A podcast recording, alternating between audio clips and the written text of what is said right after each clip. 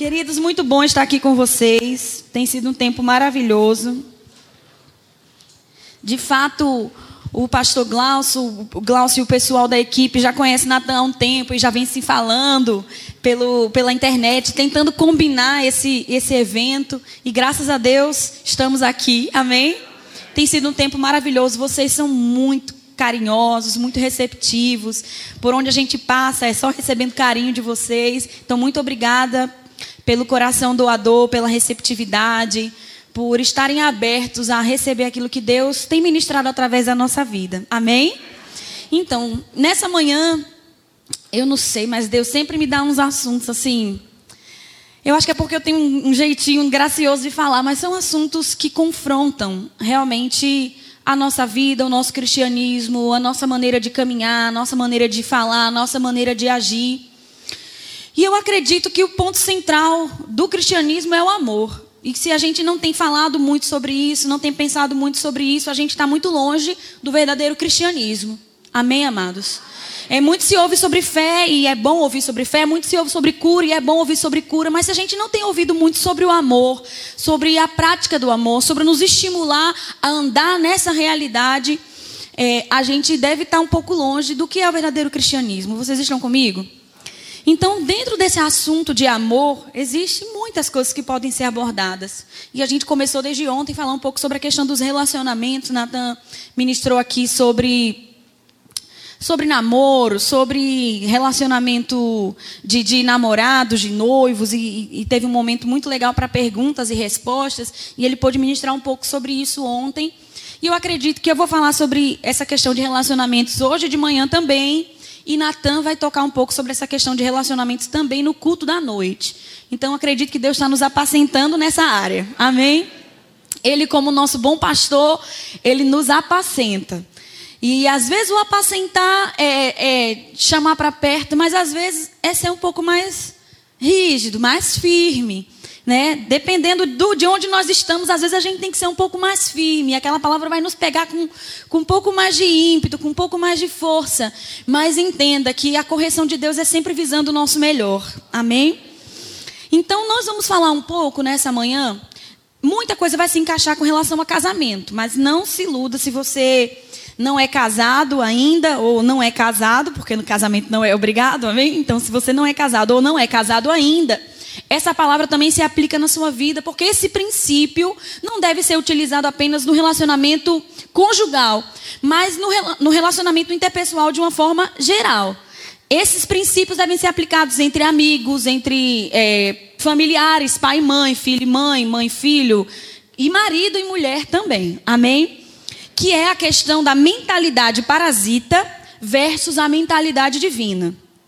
Nós vamos entender um pouco sobre o que isso significa. Amém? Para começar, eu queria que você abrisse a sua Bíblia em Romanos, capítulo 13, versículo 8. Eu vou ler dois versículos que trazem o mesmo princípio, um dentro do relacionamento de uma forma geral, é, relacionamentos interpessoais, e outro voltado para o casamento, para você ver, enxergar e a partir desse ponto entender que esse é um princípio universal. Amém? Todos abriram? Posso ler? Romanos 13, versículo 8. Esse aqui é, é o versículo do veaco. Daquele que deve e não quer pagar. A ninguém fiqueis devendo coisa alguma. Amém? Então, aqui, se você tem alguma dívida com alguém, pelo amor de Deus, pague. Como bom cristão, você não pode ficar devendo coisa alguma a seu ninguém. Amém? Isso é testemunho. Mas o foco do versículo não é esse. Não é sobre isso que eu vou pregar. A ninguém ficasse devendo coisa alguma, exceto o amor. Com que vos ameis uns aos outros. Pois quem ama o próximo tem cumprido a lei. Olha que interessante. Eu não posso dever coisa alguma a ninguém. Mas eu devo uma coisa: o amor. Essa palavra aqui, devendo, não é só com, com relação à obrigação. Ah, é a minha obrigação amar, é o meu dever amar. Se você for olhar essa palavra no sentido é, é original dela, na língua grega, fala sobre débito, dívida. O amor que você tem que dar para outra pessoa não é uma escolha, não é opcional, é uma dívida. Amém? Dívida. E paralelo a isso, eu queria que você abrisse em 1 Coríntios capítulo 7, versículo 3. E Paulo vai usar essa mesma expressão dentro da relação conjugal, mas é a mesma palavra, a mesma expressão e o mesmo sentido. Se você já abriu lá em 1 Coríntios capítulo 7, versículo 3, diz assim: O marido pague a sua esposa o que lhe deve. E da mesma maneira, a mulher pague ao seu marido. Então existem duas maneiras de olhar esses versículos. Ou você se alegra, ou você se alegra.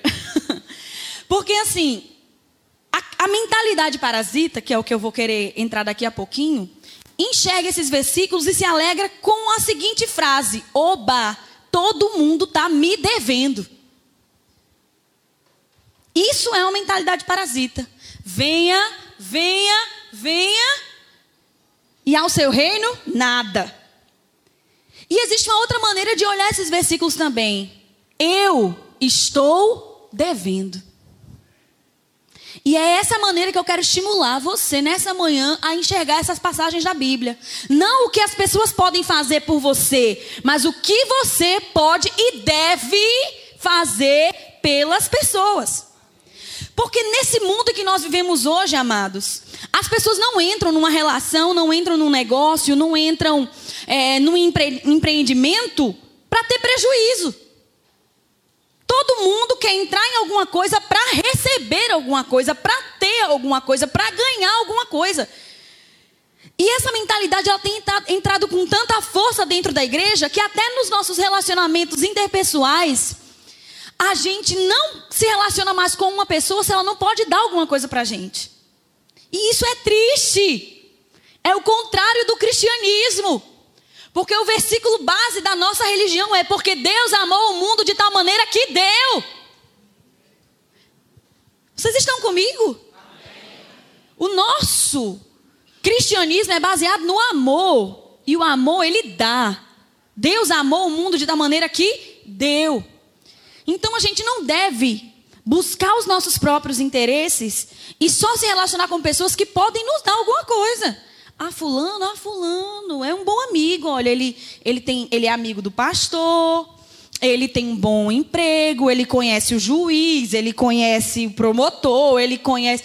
E aí você vai é, é, entrelaçando a sua vida, tecendo a sua rede de relacionamentos, baseado no que as pessoas podem oferecer para você. Ai, meu Deus. Peraí, faz parte. Esse sapato ele é perigoso. O diabo tentando contra o meu ministério. ah, gente, já aconteceu isso comigo ministrando louvor. Eu pulando, aí puf, meu pé entrou dentro de um buraco do palco também. Quase que eu vou. Graças a Deus o Senhor me livrou. Então a gente acaba tecendo a nossa vida de relacionamentos, nas nossas amizades, baseado nos nossos interesses. E eu acabo escolhendo as pessoas com quem eu vou ter algum tipo de contato baseado no que elas podem me oferecer e não no que eu posso e devo. Você está entendendo que não é só no que eu posso, mas no que eu devo dar para as pessoas? Porque é uma dívida. E essa dívida deve ser paga. Amém? Tanto no âmbito de, de, relacionamentos interpessoais, como a gente viu lá em Romanos capítulo 13, nada devais uns aos outros senão o amor, como dentro do relacionamento conjugal também. Quando você resolveu casar, querido ou querida, que o pastor, ou sei lá quem ministrou o seu casamento, diga: sejam felizes para sempre. Ele não estabeleceu os parâmetros desse felizes para sempre. Não é que o outro te faça feliz para sempre. Você deve entrar no relacionamento com a mentalidade de que você vai fazer o outro feliz para sempre. Ah, porque tantas pessoas têm se divorciado hoje em dia. Ah, o fulano não me, não me, me faz mais feliz. O fulano não me realiza mais. O fulano não me elogia mais. Mas será que você está fazendo? Será que você está pagando a sua dívida ou você só está querendo ter? E se você for olhar, não estou dizendo que são todos os casos em que acaba em divórcio, que o problema é esse, mas 80% dos casos é isso: egoísmo. E se você for olhar o primeiro passo de todos os caminhos pecaminosos, quase todos eles, o primeiro passo é o egoísmo. Você entra nele buscando alguma coisa para você, para se satisfazer, para ter, para colher. Quase todos os primeiros passos é o egoísmo. E baseado nisso, no próprio ventre, na própria vida, na própria satisfação, na própria felicidade, na própria realização, a gente tem se distanciado cada vez mais do que é o verdadeiro cristianismo, do que é o verdadeiro amor. Vocês estão comigo? Amém? Então, tenha isso em mente. Você é devedor. Você deve. Você pode estar devendo um real a seu ninguém. Pagou o último centavo que você estava devendo ao seu manel da venda semana passada, mas você ainda continua devendo. O amor você deve. Para com essa pessoa que está sentada do seu lado, para com o seu líder, para com seu cônjuge, para com seu pai, para com sua mãe, você deve. Não é opcional. Se você quer viver o amor como uma opção, vai buscar outra religião. Porque no cristianismo é mandamento. O amor é mandamento, é obrigatório. Não é opcional, não é escolha. Estão comigo? É obrigação. Você me deve. E aí o que, que a gente vê acontecendo, amados? Pessoas que estão há mais de dois, três, quatro, cinco meses sem se falar dentro da igreja. Um irmão entra, senta desse lado, você já vê, já coloca a sua Bíblia lá do outro, para não cruzar, para não falar. E aproveita essa pregação hoje para sondar o seu coração e ver se tem alguém aqui com quem você não está falando, porque hoje é o dia de colocar essa coisa do inferno que se alojou dentro do seu coração para fora. Porque intriga, inimizade, facção, dissensão, isso é obra da carne. Está longe de ser o fruto do Espírito. Amém? Então você tem a obrigação, o dever de amar as pessoas, mas eu não gosto do jeito dela. Não, não estou dizendo que você tem que ser a melhor amiga dela, não.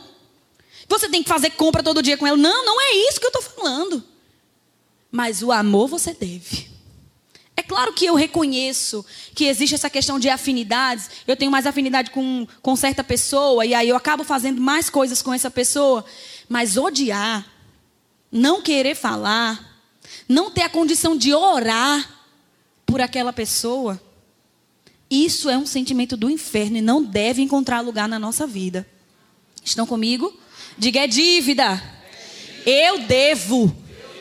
Viu? Então na lista do Serasa de Deus você está lá. Você deve. Deve o amor. Amém? E vamos pagar a nossa dívida, gente. Não vamos deixar essa dívida se acumular, não, porque é juros sobre juros. Quanto mais você deixa acumular, mais difícil vai ser para você romper e amar aquela pessoa. Então, quando começa com um pequeno, uma pequena sugestão, um pequeno sentimento, vai lá, resolve isso logo. Dentro do casamento também. Às vezes dentro do casamento é mais fácil porque você está ali, acorda com a pessoa, dorme com a pessoa, almoça com a pessoa, a escova de dente está uma do lado da outra. Então, às vezes a gente trata de resolver logo um mal entendido dentro do casamento, porque senão seria insuportável. Não é assim? E aí brigou no de manhã, de noite já está ali juntando os pezinhos e começa pelo pé, depois junta a coxa, o joelho, já pega na mão e aí vai, né? Tá bom por hoje? o assunto da pregação não é, não é esse. Mas com o próximo, com o amigo, com o irmão, com o colega, às vezes a gente deixa passar, deixa o negócio enrolar. E quanto mais você deixa, maior fica os juros. E mais difícil vai ser para você pagar aquela dívida. Então, às vezes você diz, ah, é mais fácil mesmo eu, eu esquecer. Ah, esquece que fulano existe. É o pensamento que vem na sua cabeça, né? Deixa fulano para lá.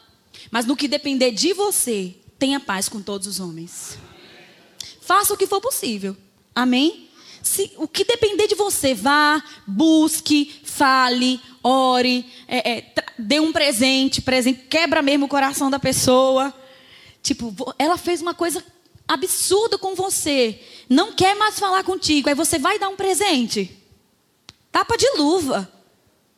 Você quebra o coração daquela pessoa. E ela vai dizer: Meu Deus, eu que deveria estar dando esse presente para ela. Ela vem dar o presente para mim, pronto. O amor volta a reinar ali naquela relação. Amém, gente? Então não deixa o negócio se acumular, não no final do culto, dá uma levantadinha, olha lá atrás, olha aqui pela frente. Se tem alguém com quem você não está falando, não não está fluindo o amor, tem uma coisa ali obstruindo, a, o fluir do amor de Deus resolve. Não deixa isso passar, porque é igual dívida mesmo. Quanto mais você a, acumula, mais difícil fica. Até fácil pregar sobre dívida, né? Nesse tempo que o pessoal está vivendo aí. Que só liga o jornal é crise, liga o jornal é juros, liga o jornal. E aí, é, mas é exatamente isso. Nós devemos o amor. O amor é uma dívida. E aí vamos entrar então na questão da mentalidade parasita versus a mentalidade divina.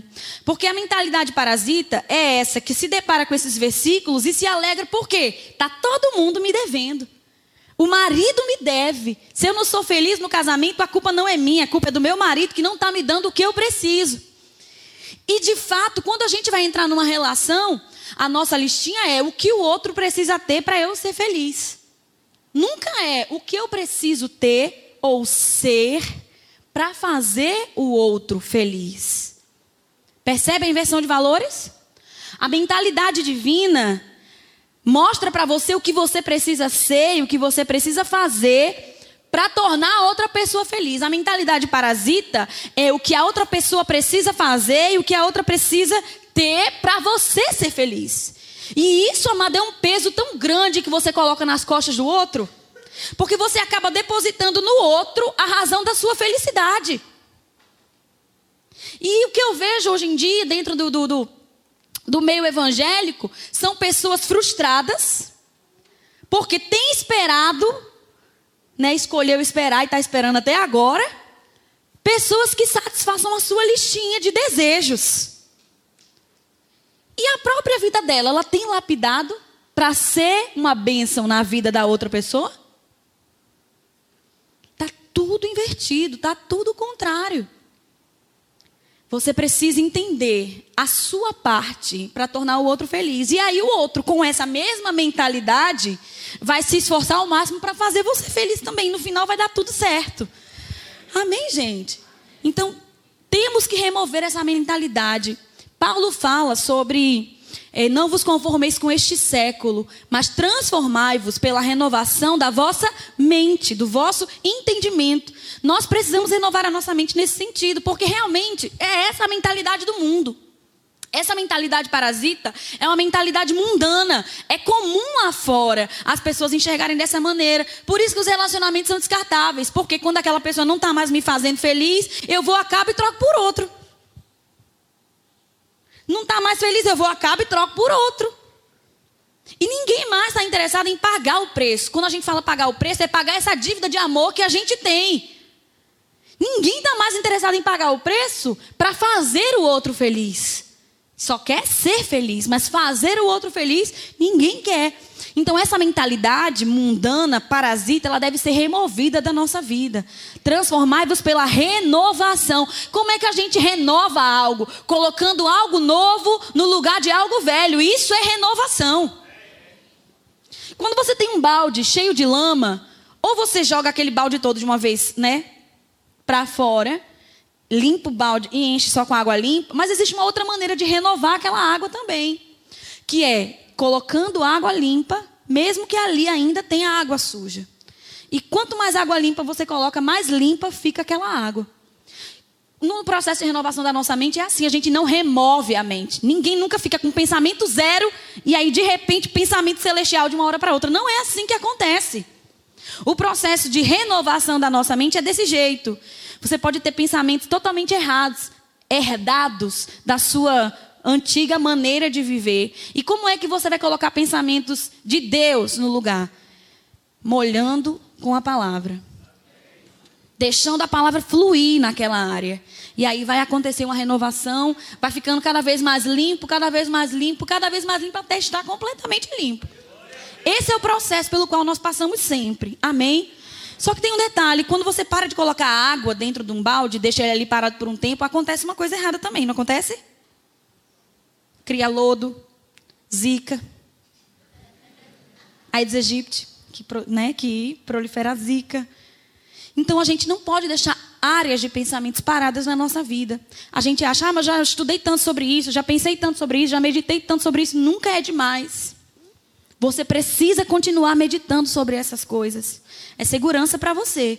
Porque quanto mais água limpa você coloca, mais renovado fica aquele processo de purificação do seu pensamento, da sua mentalidade, da sua maneira de pensar sobre as coisas da vida. Amém, amados? Então, vamos remover essa mentalidade parasita. Estão comigo? Amém. Qual o projeto para 2016? Remover a mentalidade parasita e desenvolver uma mentalidade divina. Amém? Aqui em Provérbios, Provérbios, versículo 30.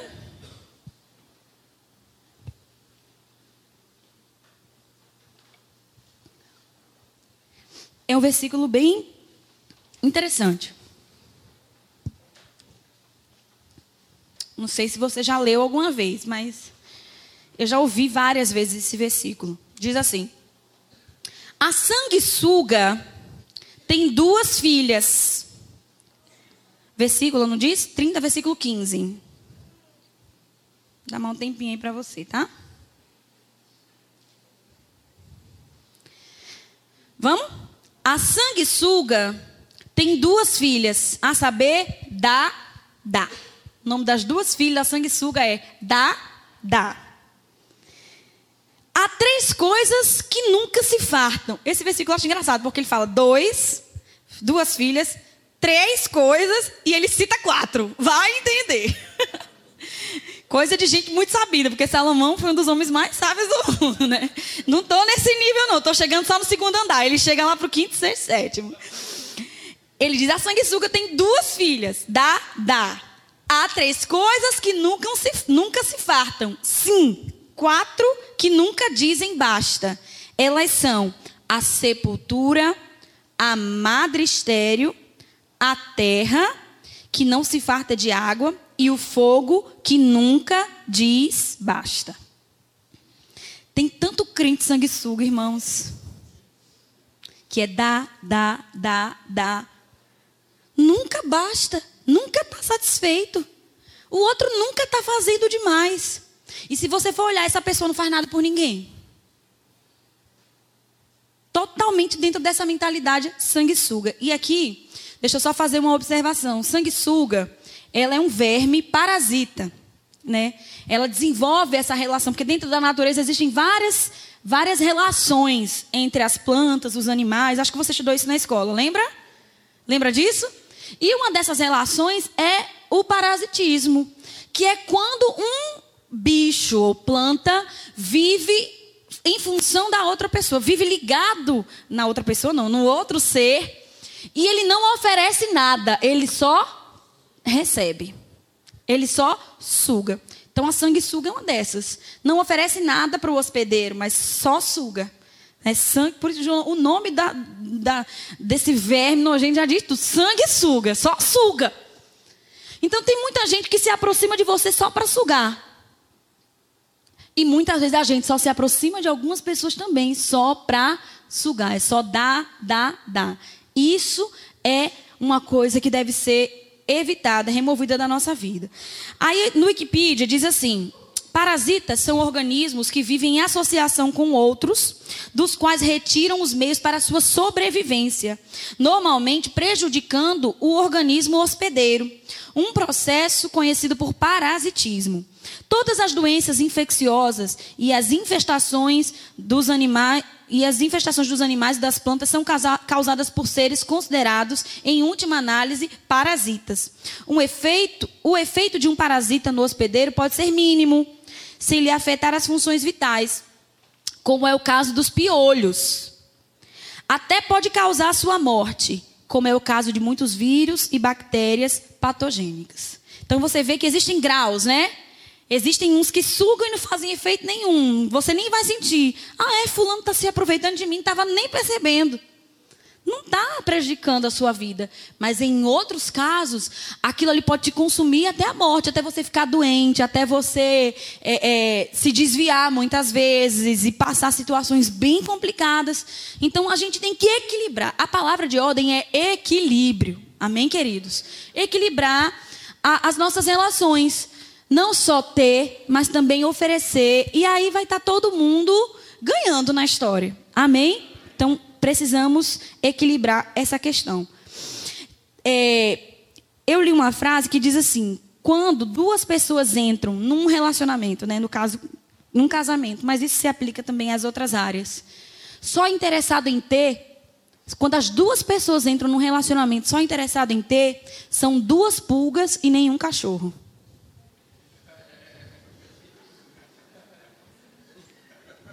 Durma com uma bronca dessa. duas pulgas e nenhum cachorro. Não é doido isso, gente? Mas isso acontece. Eu quero, ele também quer. Mas quem é que quer dar? Não, todo mundo só quer ter. Duas pulgas e nenhum cachorro. É. Onde está o cachorro? O pastor falou. Pode ser o tema, viu, da pregação. Não estou brincando. Não. É mentalidade parasita versus mentalidade divina.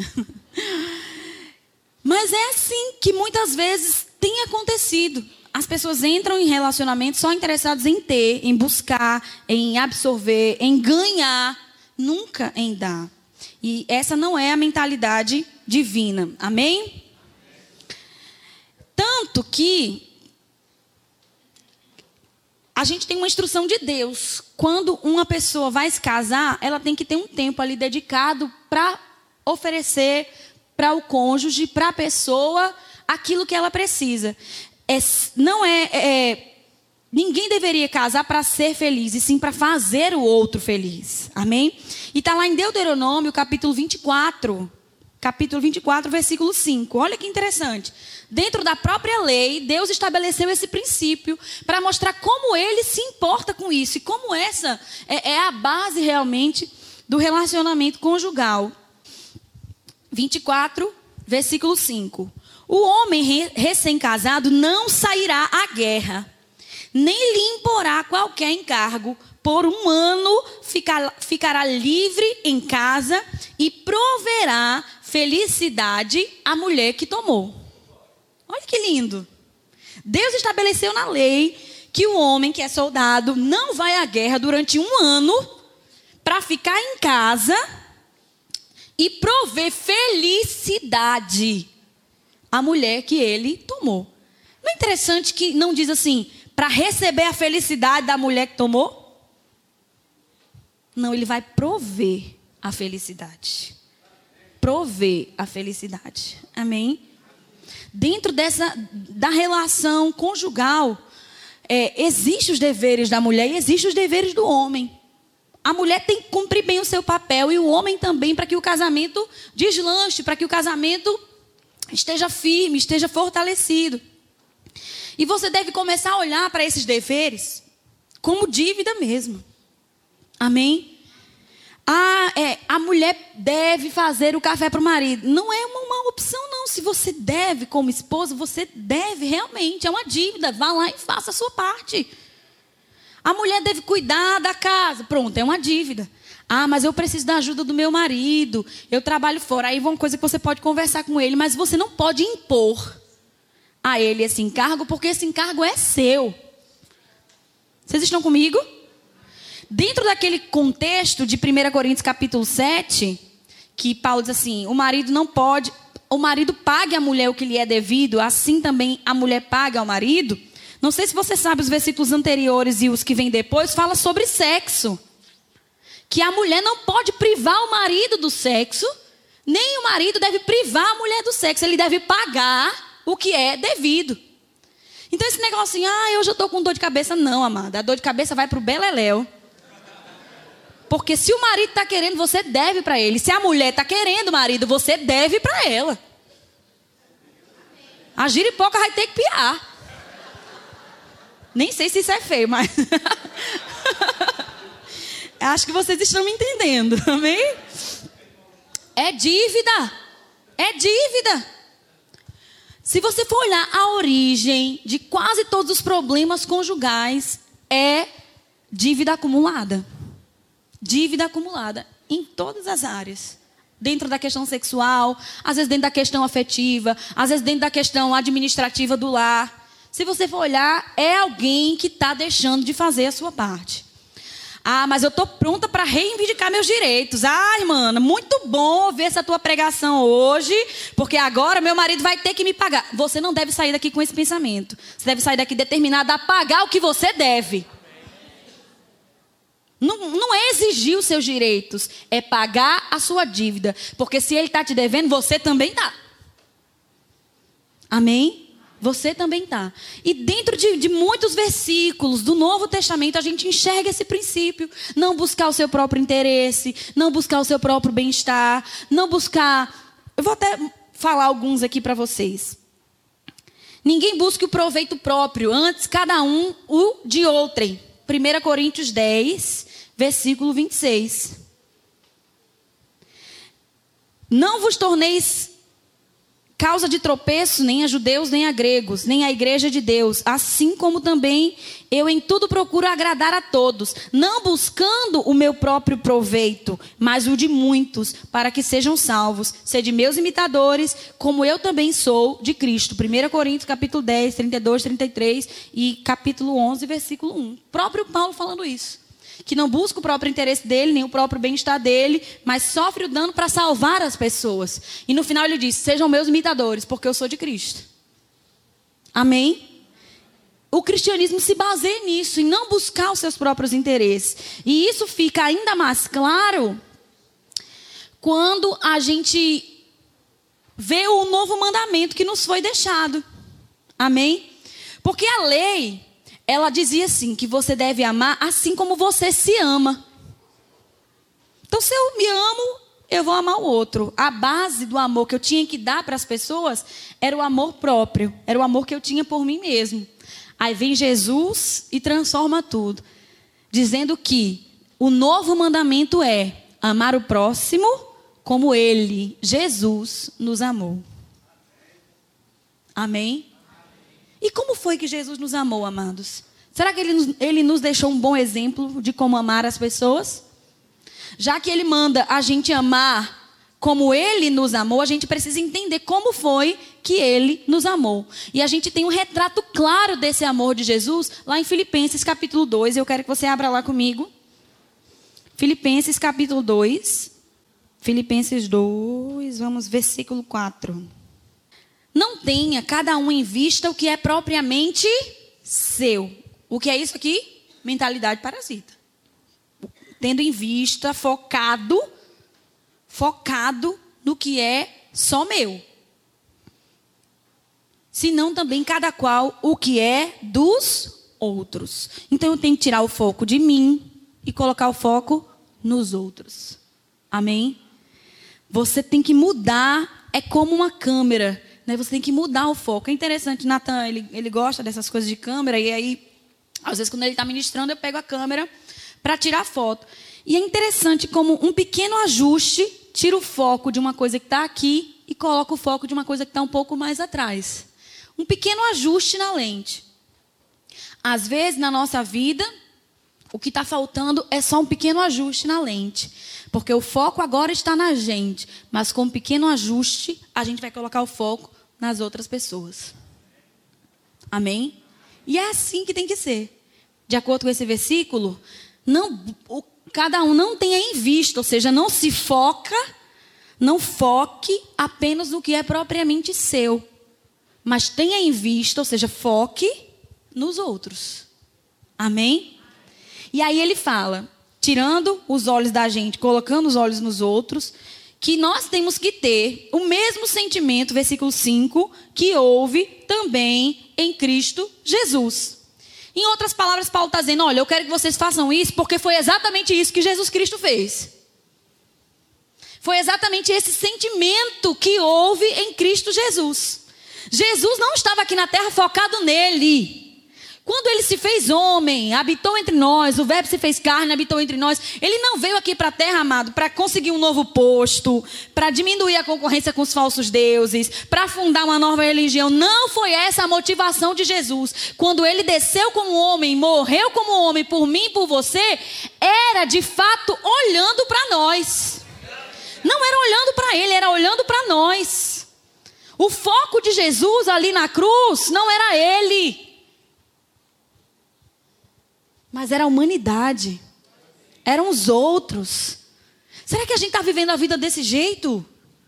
Ou será que os anos estão passando e a gente está sempre, sempre, sempre olhando para o nosso próprio umbigo? Interessado só no que eu estou sentindo, no que eu estou passando, e ainda fica chateado com o mundo quando as pessoas não estão olhando só para você também. Estou aqui sofrendo, meu Deus. Será que ninguém está me vendo? Você está olhando os outros? Já parou para pensar que tem gente que está sofrendo mais do que você? Enquanto você está reclamando que não tem um sapato novo, tem gente que nem sapato tem. Enquanto você está reclamando que só tem feijão preto, feijão preto, feijão preto, tem gente que nem feijão tem.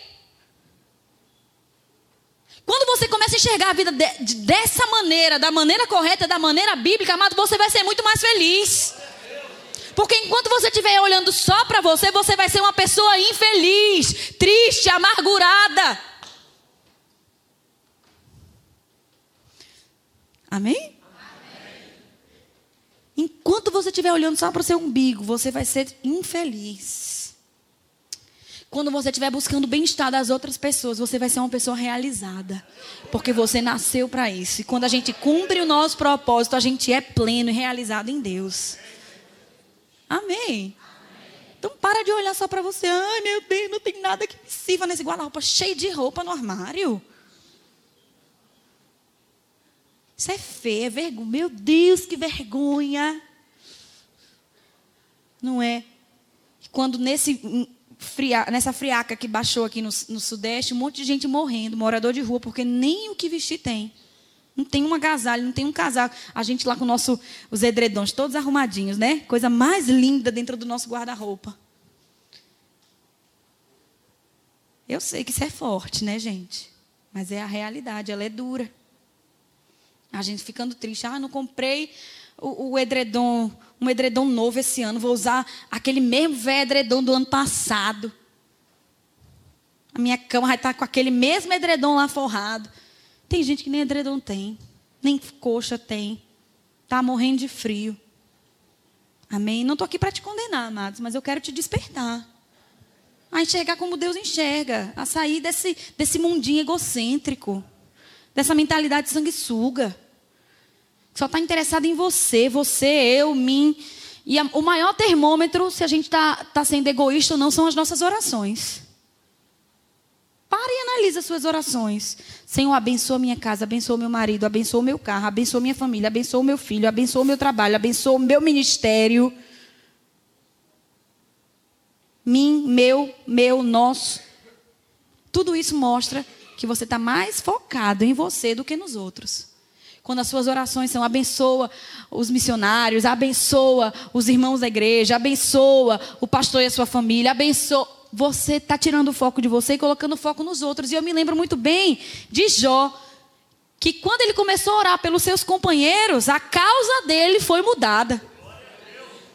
Às vezes as nossas orações não estão sendo respondidas porque a gente está naquele egoísmo, naquela coisa de ter a nossa vida logo mudada e a gente está nem aí para os outros. Mas talvez quando você tirar o foco de você e começar a orar pelas outras pessoas, a sua vida vai mudar. Amém? Então, eu, eu considero a oração como um termômetro. Dá uma olhadinha na sua vida de oração, as palavras que você tem pronunciado, como tem sido dito. Porque se está com muito meu, minha, nosso, está errado. É errado orar por mim, Ana? Não, não é errado. Mas se você só tem orado por você, alguma coisa está errada. Ok? Então Jesus não tinha esse sentimento. E Paulo diz: Eu quero que vocês tenham o mesmo sentimento que houve também em Cristo Jesus. E qual era? Pois ele, subsistindo em forma de Deus, não julgou como usurpação o ser igual a Deus. Antes, a si mesmo se esvaziou, assumindo a forma de servo, tornando-se em semelhança de homem, reconhecido em figura humana. Será que você está pronto para fazer um downgrade, downgrade na sua vida? Porque todo mundo só quer fazer upgrade, né? Só quer melhorar de categoria, só vai melhorar. E aí as músicas bombam quando falam isso, só vai melhorar, só vai melhorar. Mas será que você está disposto a descer um degrau por causa de outra pessoa? Porque foi exatamente isso que Jesus fez. Ele estava lá no céu, ele era Deus, não precisava fazer nada. Mas ele desceu, assumiu a forma de servo, ele desceu um degrau por causa da gente. Será que você faria isso? Será que você tem esse sentimento? Ou você só tem pensado no na promoção, no lucro, Amém? Essa pregação é para a gente parar para pensar. Eu não esperava realmente, uh, glória a Deus, aleluia. Não, não esperava isso. Porque eu sei que é para a gente parar para pensar realmente o tipo de cristianismo que a gente está vivendo. Amém, queridos?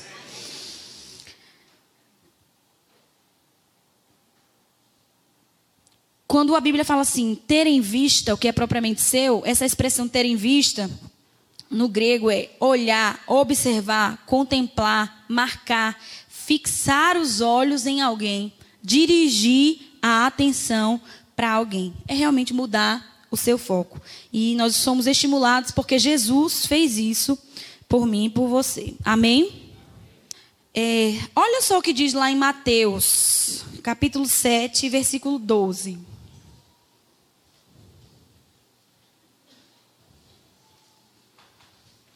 Essa frase aqui é interessante. Enquanto vocês abrem, eu vou falar. O padrão divino para os relacionamentos está claramente revelado na Bíblia. Eu não exijo dos outros aquilo que eu desejo para mim mesmo.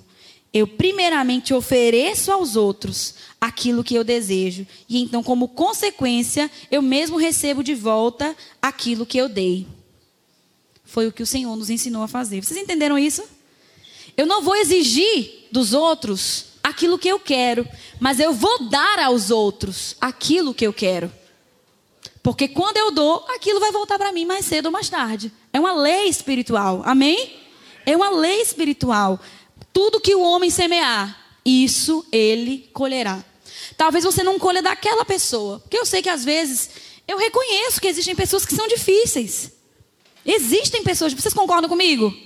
Que tem gente difícil. Deus tem cada inquilino, né? Existem pessoas difíceis. E aí eu estou semeando naquela pessoa, estou plantando naquela pessoa, plantando, plantando, e não estou vendo retorno. Talvez não venha dela, mas o bem que você faz vai voltar para você de alguma maneira. Estão comigo? Vai voltar para você. Então não se canse de fazer o bem. Não se canse, porque se você não se cansar, você vai colher. É o que está escrito lá em Gálatas. Tudo que o homem plantar, isso ele colherá. Mateus 7,12 diz assim: Tudo, Mateus capítulo 7, versículo 12. Tudo quanto, pois, quereis que os homens vos façam, assim fazei-o vós também a eles, porque esta é a lei e os profetas. Não é interessante esse versículo? Tudo que você quer que alguém faça para você, primeiramente você faz. Primeiramente você faz. E é claro que a nossa motivação não é receber, é fazer porque o certo é fazer. Mas como é uma lei espiritual, aquilo vai voltar para você de alguma maneira. Amém? Se não através daquela pessoa, através de uma outra, através do próprio Deus, mas não importa. O bem que você faz, ele volta multiplicado para a sua vida. Amém? Glória a Deus. Jesus mesmo disse, né? Não está nos evangelhos, está lá em Atos, mas dizem que foi Jesus que disse, eu acredito. Mas bem-aventurada coisa é dar que receber. A mentalidade, sanguessuga diz: a melhor coisa é ter, né? É dar, dar, dar. Eu recebo, eu recebo, eu recebo. A mentalidade divina diz que melhor coisa é você dar do que você receber. Amém? Temos que praticar a generosidade. Aí fala sobre a questão do casamento, é, de que quando você ama sua esposa, é como se você estivesse amando a si mesmo. E eu quero olhar essa relação aqui com vocês. Lá em Efésios, abra comigo. Tinha sumido da minha Bíblia, Efésios 5, 28.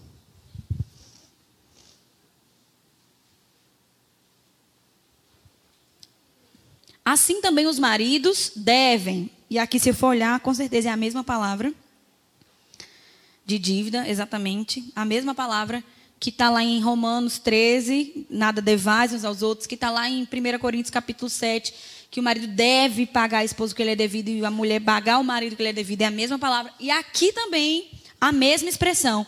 Assim também os maridos devem amar a sua esposa como ao próprio corpo.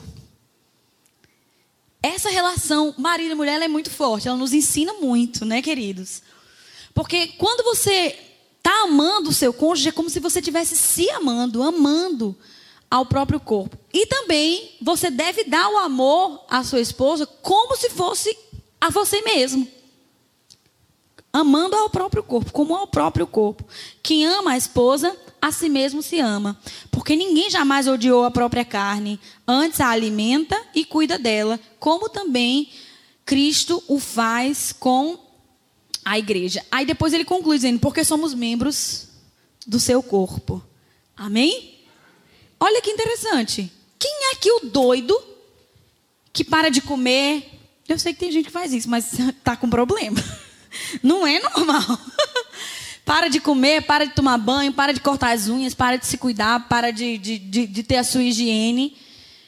Uma pessoa em sã consciência não faz isso, porque ela ama o seu corpo, ela quer ter saúde, ela quer viver, ela quer viver bem.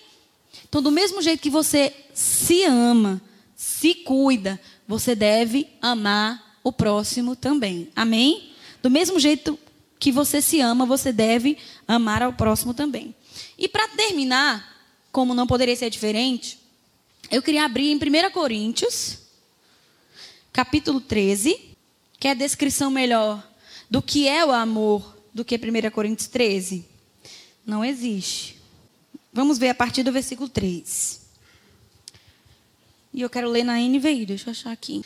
13, vamos ver a partir do, do 3. E ainda que eu dê aos pobres tudo o que eu possuo, entregue o meu corpo para ser queimado, se não tiver amor, nada disso me valerá. Isso aqui é legal, é interessante. Porque quando você dá para alguém, de, independente da sua motivação, aquela pessoa vai ser abençoada com o que você vai dar. Se ela está precisando de uma cesta básica e você dá, independente da sua motivação, aquela pessoa vai desfrutar do que você deu. Estão comigo? Se eu dou 10 mil reais para o Natan, amém? Se eu dou 10 mil reais para o Natan, independente da minha motivação, ele vai desfrutar desse dinheiro. Ele vai comprar uma, uma, coisa que ele queira, ele vai gastar da forma como ele quiser. Ele vai desfrutar daquele valor. Mas o que a Bíblia está chamando a nossa atenção aqui é com relação à nossa motivação. Porque quando eu dou motivado pelo amor, eu tiro proveito. Independente da motivação, o outro tira proveito. Mas se eu dou com a motivação correta, ou seja, o amor, eu vou ter também alguma coisa com que me aproveitar naquilo ali. Sem amor, nada disso me aproveitará. Com amor, aquilo me valerá. Estão comigo? Então, é a nossa motivação. O amor deve ser a nossa motivação para abençoar, para dar, para enriquecer as pessoas. Amém, amados? Aí ele vai dizer o que é o amor. Para gente, isso aqui para mim é um checklist. Não sei para você, mas de vez em quando, quando eu me deparo com essa passagem aqui, eu vou fazendo um checklist na minha cabeça. Isso eu tô, isso eu não tô, isso eu tô, tô, tô, não tô, não tô, não tô. E aí, dependendo da época da vida, tem mais tô, menos não tô, tem menos não tô, tem mais tô. E aí, cada um sabe de si. Não estou aqui para te condenar. Amém? Mas enquanto eu estiver lendo aqui, vai fazendo. Tô, tô, não tô, tô, tô, não tô, tô, tô, tô. Tá bom? Vai fazendo um checklist na sua cabeça. O amor é paciente. Ai, não me fala, tá? Não quero saber. Tipo, o amor é paciente. Ai, irmã, não tô! já, já aconteceu isso comigo numa aula, dando uma aula de fruto do Espírito. Aí eu fui dar um exemplo de uma pessoa intolerante, intransigente, bruta, né?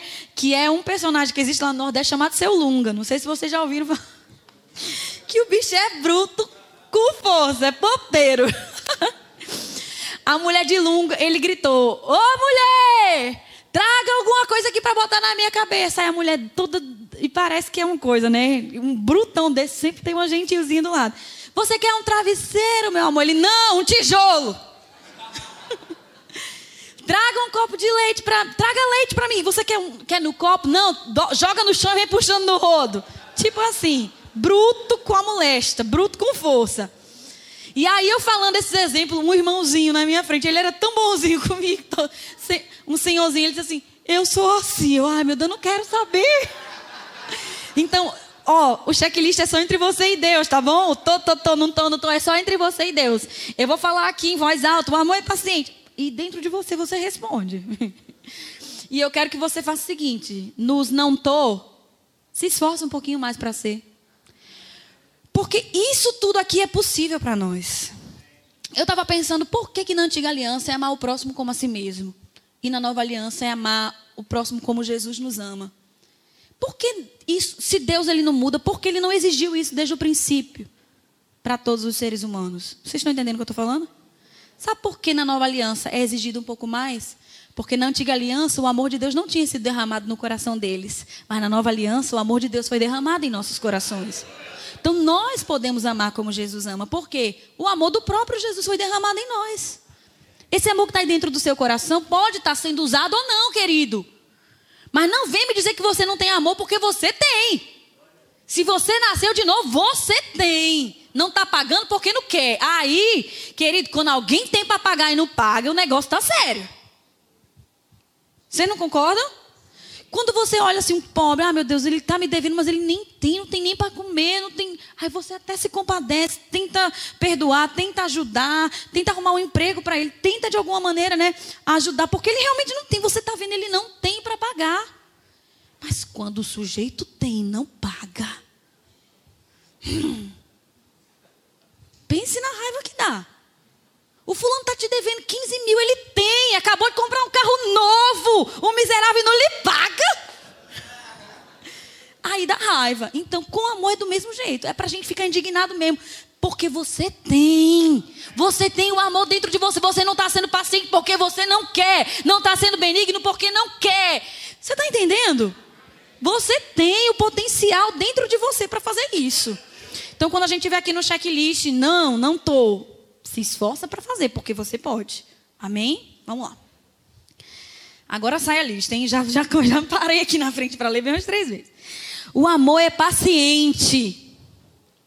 O amor é bondoso. O amor não inveja. O amor não se vangloria. Não se orgulha.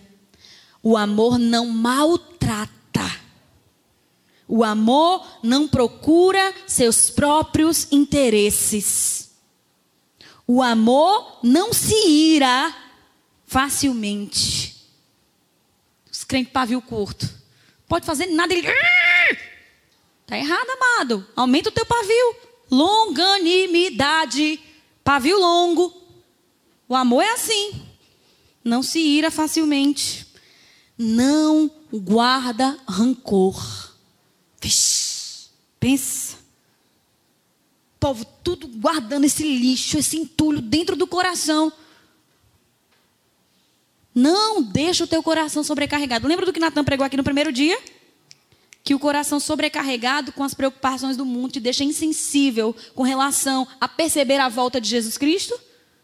Isso é só uma das coisas que o coração sobrecarregado fica insensível para perceber. Mas isso se encaixa em todas as áreas da sua vida. Você não consegue ser guiado pelo Espírito com o coração pesado, não. Porque é lá no coração que o Espírito te guia, te orienta. Então, tira esse, esse lixo. Amém? Não guarda rancor. Eu gosto de uma frase, eu acho que quem ouviu minha pregação do perdão vai lembrar.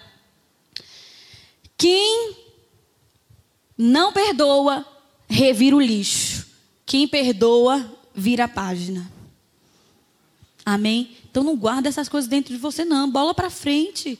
A pessoa pisou na bola contigo, perdoa. Não guarda mágoa, não guarda rancor. Porque mais para frente, talvez você que precise da misericórdia e do perdão dela. Amém? Então não guarda rancor. O amor não se alegra com a injustiça. Se você se depara com uma cena de injustiça na televisão e você ri daquilo, se alegra com aquilo. O fulano perdeu tudo e você, hahaha, é bem que mereceu mesmo esse miserável. Meu Deus do céu, gente. O mal da pessoa, você está se alegrando com isso. Isso não é o amor de Deus. Não se alegra com a justiça, mas se alegra com a verdade. O amor tudo sofre. Aqui, muita gente não quer andar em amor nessa área. Ah, eu vou sofrer? E eu, tô aqui para sofrer? Vai sofrer sim. Se você quiser amar, você vai sofrer, porque o amor é sofredor. Amém? O amor e o flamenguista é sofredor.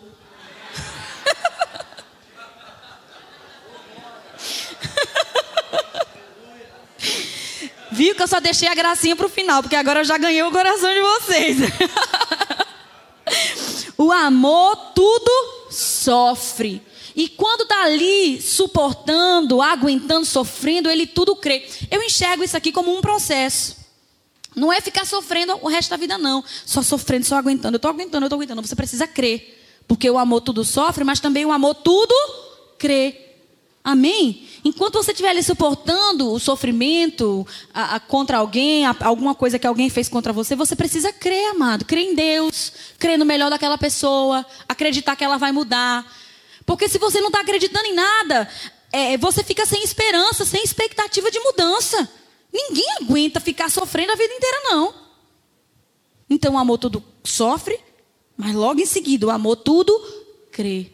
Depois o amor tudo espera. E depois o amor tudo suporta. E para acabar com tudo, o amor jamais acaba. Então, quando alguém chega no gabinete do pastor e diz assim: ah, vamos, vou me separar, pastor, porque o amor acabou. Então não era amor. Porque o amor não acaba. Amém? O amor não acaba. Como é que o amor acabou? Se o amor não acaba. Como é que uma coisa que não acaba se acaba? Então não se acabou. Então não era amor. ou não era amor, ou não se acabou. Amém? O que acaba às vezes é a nossa decisão e disposição em amar. Mas o amor não acaba. Amém? Quando um casal decide se separar depois de terem vivido realmente uma história de amor e, e, acha que o amor acabou, o amor não acabou. Acabou a decisão de permanecer junto, acabou a disposição de permanecer junto, acabou a disposição de sofrer, acabou a disposição de suportar, acabou a decisão de crer. Mas o amor não acabou. Amém? Porque o amor jamais acaba. Amém, amados? Então, que a gente saia daqui nessa manhã, nessa disposição de andar nesse amor que foi derramado no nosso coração, não olhando só para a nossa própria vida, mas muito mais, muito mais, muito mais interessado em dar do que em receber. Vamos andar na contramão desse mundo. Amém? Porque a, a pegada do mundo é essa: é olhar só para si, é buscar só os, o seu proveito, o seu crescimento, o seu interesse. Mas a mentalidade divina é focar no outro e não em si. E isso só é capaz, só é possível através do amor de Deus. Com amor humano você não consegue. Amém? Apenas com afinidade e amizade você não vai conseguir. Se a motivação não for o amor de Deus, você não vai conseguir fazer essas coisas. Mas graças a Deus, o amor dele já foi derramado em nossos corações. Amém? Vamos amar? Amém. Sejam abençoados na prática da palavra.